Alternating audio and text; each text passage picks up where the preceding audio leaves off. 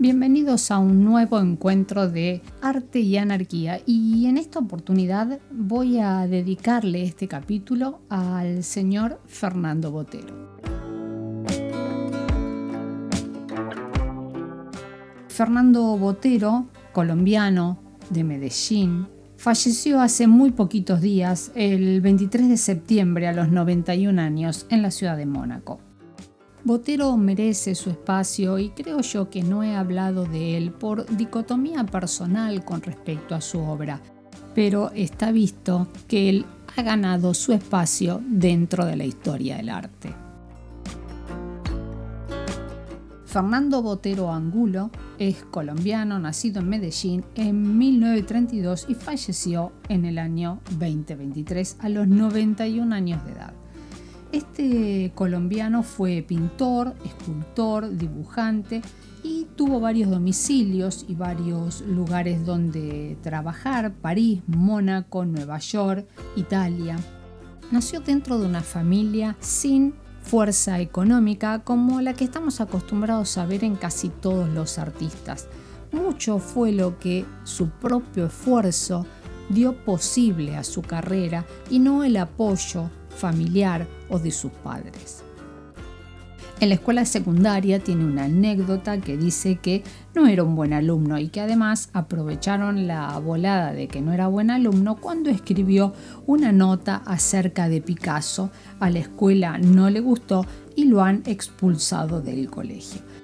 Con respecto al arte, Botero siempre dibujó desde muy muy joven. Sus primeras obras conocidas son las ilustraciones que publicó en un suplemento literario de un diario colombiano. A los 19 años viaja a Bogotá y comienza a hacer sus primeras exposiciones. Hay un óleo muy importante que se llama Frente al Mar, que es un Botero completamente distinto a lo que nosotros conocemos hoy de Botero, luego de su trayectoria y que le permite obtener el segundo premio de pintura. El dinero que él recibe de este premio le da la posibilidad de saltar hacia Europa a conocer y a estudiar un poco más sobre el arte. Él se autodefine como autodidacta, pero ingresó y estudió en la Academia de San Fernando en Madrid y también en San Marcos, Florencia. Aunque no tiene una formación académica formal, estuvo en estas academias y además iba a los museos y en las recorridas como otros artistas a disfrutar y a aprender de la mirada sobre el renacimiento italiano. En su trabajo hay mucho de Piero de la Francesca, de Pablo Uccello, de Tiziano, pero más allá de eso, él aprende a través de la mirada y de la inspiración de estos artistas. Fue un gran estudioso del arte del 480 y un admirador también muy fuerte del muralismo mexicano. Botero regresa de Europa y comienza a dar clases en la universidad. En, el año 1958 es nombrado docente de la Escuela de Bellas Artes de la Universidad Nacional de Colombia. Su primera obra de arte, o por lo menos la que se da por conocer, dice que es la que el Museo de Arte Moderno adquiere, que es una pintura sobre la Mona Lisa, cuando él tenía 12 años. Botero comienza a pintar desde muy muy joven y esta pintura eh, es muy pero muy particular. Con respecto a su vida familiar, Botero tiene tres matrimonios. El primero de ellos con Gloria Sea, que es eh, directora del Museo de Arte Moderno de Bogotá, con quien tiene tres hijos, Fernando, Lina y Juan Carlos. Se divorcia de ella y vuelve a casarse con Cecilia Zambrano, que también es artista y con quien tiene un hijo. De este matrimonio tiene una tragedia muy fuerte que a él lo marca pictóricamente muchísimo, que es el fallecimiento de, su hijo Pedro con solo cuatro años de edad. Muere en un accidente de tránsito donde él estaba a cargo del manejo del auto y le cuesta mucho remontar esta pérdida y el arte lo va ayudando a Pedrito, lo pinta en muchas ocasiones, hay muchos cuadros de él que ha hecho que, bueno, según él dice, puede eh, superar o acompañar este duelo. Se volvió a casar con su última mujer, que es Sofía Bari, una escultora de origen greco-francés muy pero muy buena, con quien vivía hasta el momento de su fallecimiento en Mónaco. Él será su tercera y última esposa con quien no tuvo hijos. Pero si hablamos de los problemas de los hijos, habíamos enumerado esto de Pedrito, que le causó un gran impacto, pero también le causó un gran impacto un lío que, en el que se encontró vinculado su hijo mayor, Fernando Botero, que es político. Durante su trayecto político con su propio cargo, fue enjuiciado por em, enriquecimiento ilícito y malversación de fondos del Estado. Estuvo en prisión, fue declarado culpable del hecho, hace muy poco salió, hay bastantes desacuerdos con respecto a esto, pero para don Botero fue un impacto enorme esta situación de este hijo que si lo miramos desde algún lugar hay una traición a lo que uno considera ética ciudadana en el campo de lo político que es eh, insoslayable e injustificable desde ningún lugar. Dice Fernando Botero que estuvo durante dos años sin hablarle por no poder comprender absolutamente a su hijo. Finalmente tuvo que, como todo padre, eh, reconocer o aceptar o reconciliarse con, con su hijo. Pero bueno, no le han faltado disgustos ni condenas públicas. Última condena, la de su hijo, lo llevó a que regaló muchísimos cuadros al Museo de Antioquía y al Banco de Bogotá. Creo que en alguna forma él siente que debe devolverle algo al pueblo de Colombia y dona muchos de sus cuadros. Este hombre realizó aproximadamente 80 exposiciones en distintos lugares del mundo y tiene más de 4.000 obras pintadas. Es una persona que tiene taller en Mónaco, en París, en Nueva York, por supuesto que en Colombia. Entonces, donde va, va con su trayecto y su trabajo. Hay que reconocer que más allá de su pintura, pocos artistas hispanoamericanos han logrado tanta repercusión, sobre todo a nivel internacional. Pensar que Fernando Botero en vida ha sido uno de los artistas mejores pagos porque sus cuadros se han vendido entre 1 y 2 millones de dólares. Eso hasta ahora, salvo Frida Kahlo, pero obviamente Frida fue post-mortem, no se había logrado de un artista latinoamericano.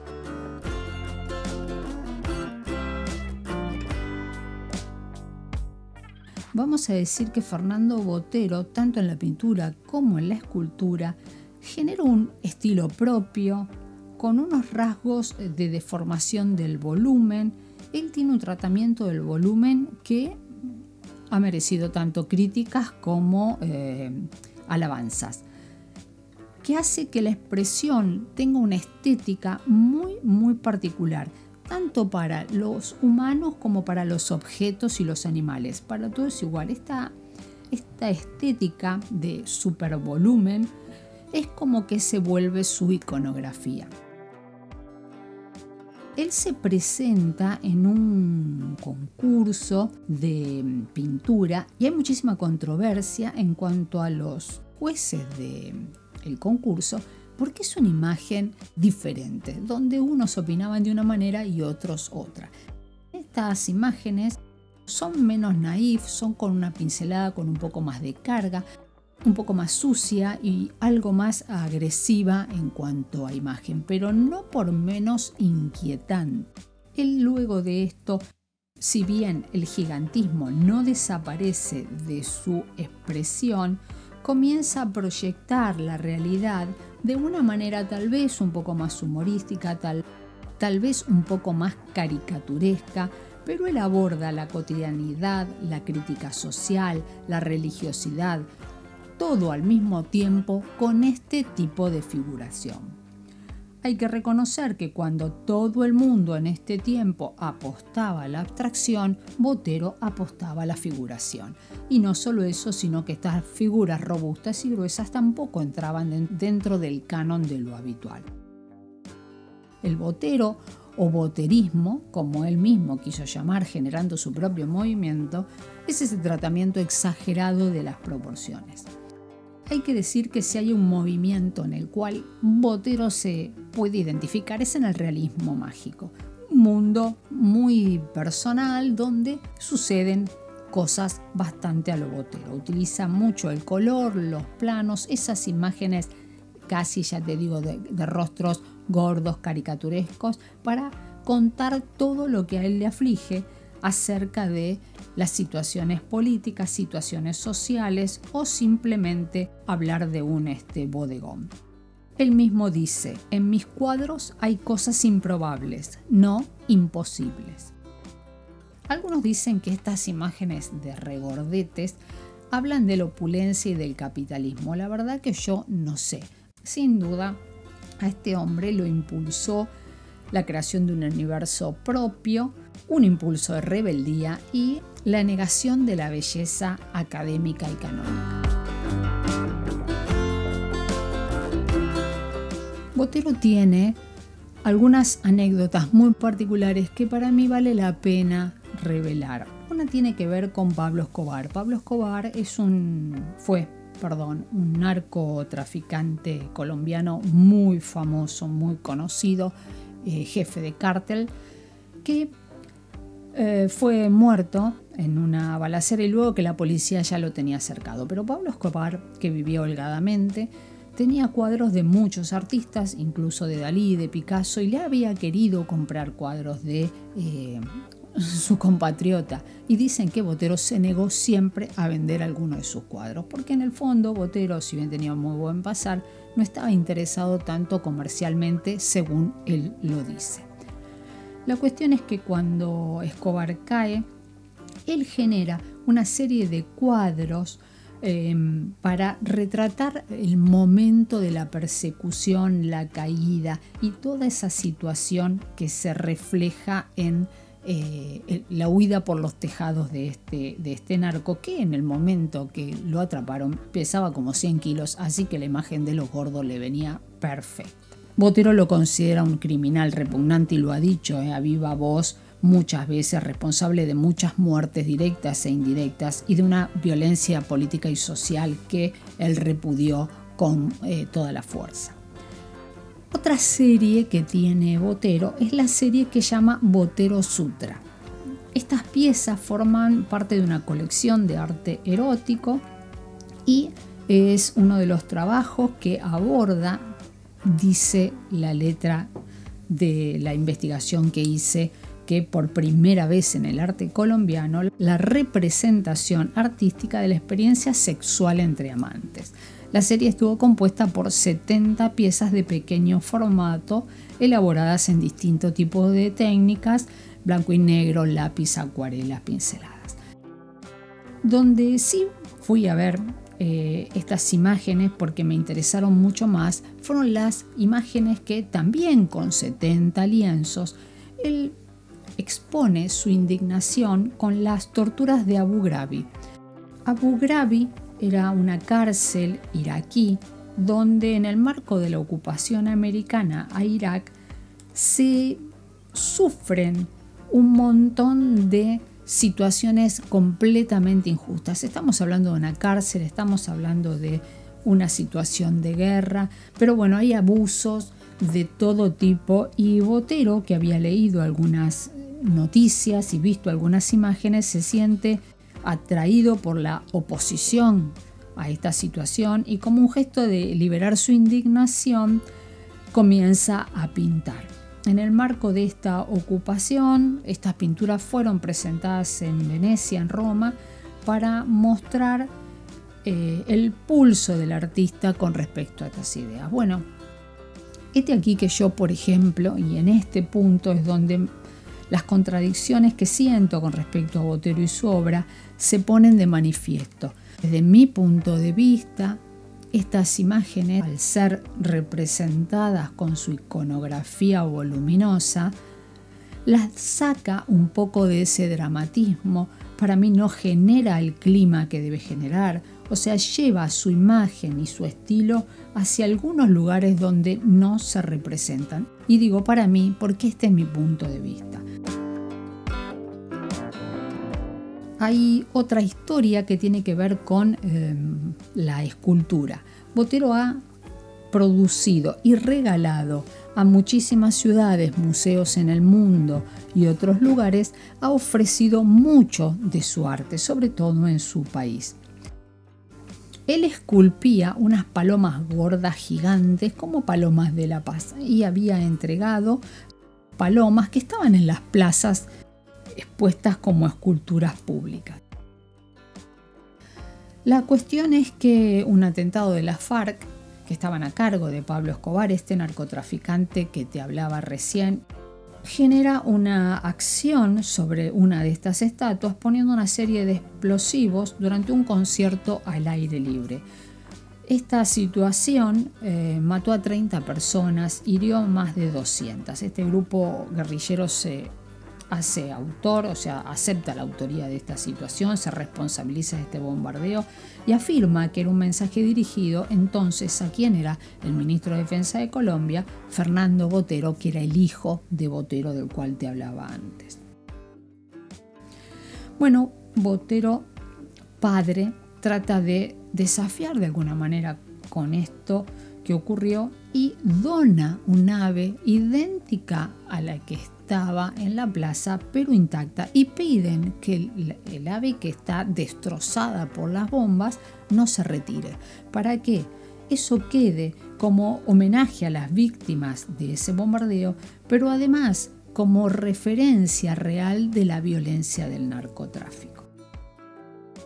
Llegamos acá como para ver que las opiniones son muchas, para muchos eh, es predecible, es repetitivo, no tiene sorpresas, si bien crea algo propio, se torna muy convencional. Eh, lo cierto es que cualquiera que ve una de sus pinturas dice esto es un botero, no le erra a nadie. A la gente en general le encanta, le encanta porque es una expresión simple, sencilla, muy ligera para ver, de formas, de color, remite también a lo infantil, es sencillo y, eso le gusta mucho a la gente. A su muerte fueron muchas las búsquedas que se hicieron en internet, por supuesto que la mayor parte de las búsquedas se hicieron en su país, las búsquedas de su biografía y de, volver a contraer alguna relación con este artista, también en Chile, en España, en México, en Argentina, eh, incluso en los Estados Unidos. Yo creo que Botero no sé si habrá generado el boterismo que él decía como movimiento, como movimiento, lo veremos a futuro, él tiene un lugar en la historia del arte y tiene un lugar en la historia del arte americano que es eh, indudable. Ha mostrado una identidad, tiene una producción muy prolífera, ha tenido una producción muy vasta en cantidad, reconocimiento internacional. En el día de su fallecimiento, las redes y sus estadísticas nos dicen que la biografía de Botero se buscó más de 50.000 veces en lo que hacía al tema de, su, de su, vida. Eh, las búsquedas se lideraron en toda Latinoamérica, en España y también en Nueva York, México, Argentina, Chile. Eh, debemos reconocer que Botero fue conocido por su estilo, por su representación de figuras, por las proporciones exageradas, la singularidad de su producción, por su producción muy prolífera. Ha sido un hombre que ha pintado y trabajado y esculpido y dibujado muchísimo y por el reconocimiento que además ha tenido en todo el mundo, tanto museos como galerías como espacios de lo privado. Él ha sido un hombre comprometido con las situaciones sociales y la ha plasmado de alguna manera en su versión voluminosa, digamos, con alguna osadía de, transgredir, pero a mi parecer queda un poco en el, en el camino de lo comercial. Tengo tengo que reconocer que este capítulo me costó mucho, me dio trabajo, porque como les decía en algún momento, tengo mis controversias con respecto a la imagen de Botero, pero no puedo dejar de reconocer que es un elegido, que a la gente le gusta, que su imagen siempre causa un gusto, una apreciación positiva. Y por otro lado, también me pasa que por mucho respeto a mis oyentes, que en su gran mayoría son colombianos, también me costaba mucho hacer este capítulo porque considero que habrá dentro de su país y en el arte muchas distintas opiniones con respecto a él, pero también sé que es una figura que ha llevado honradamente el nombre de su país a un nivel internacional de reconocimiento.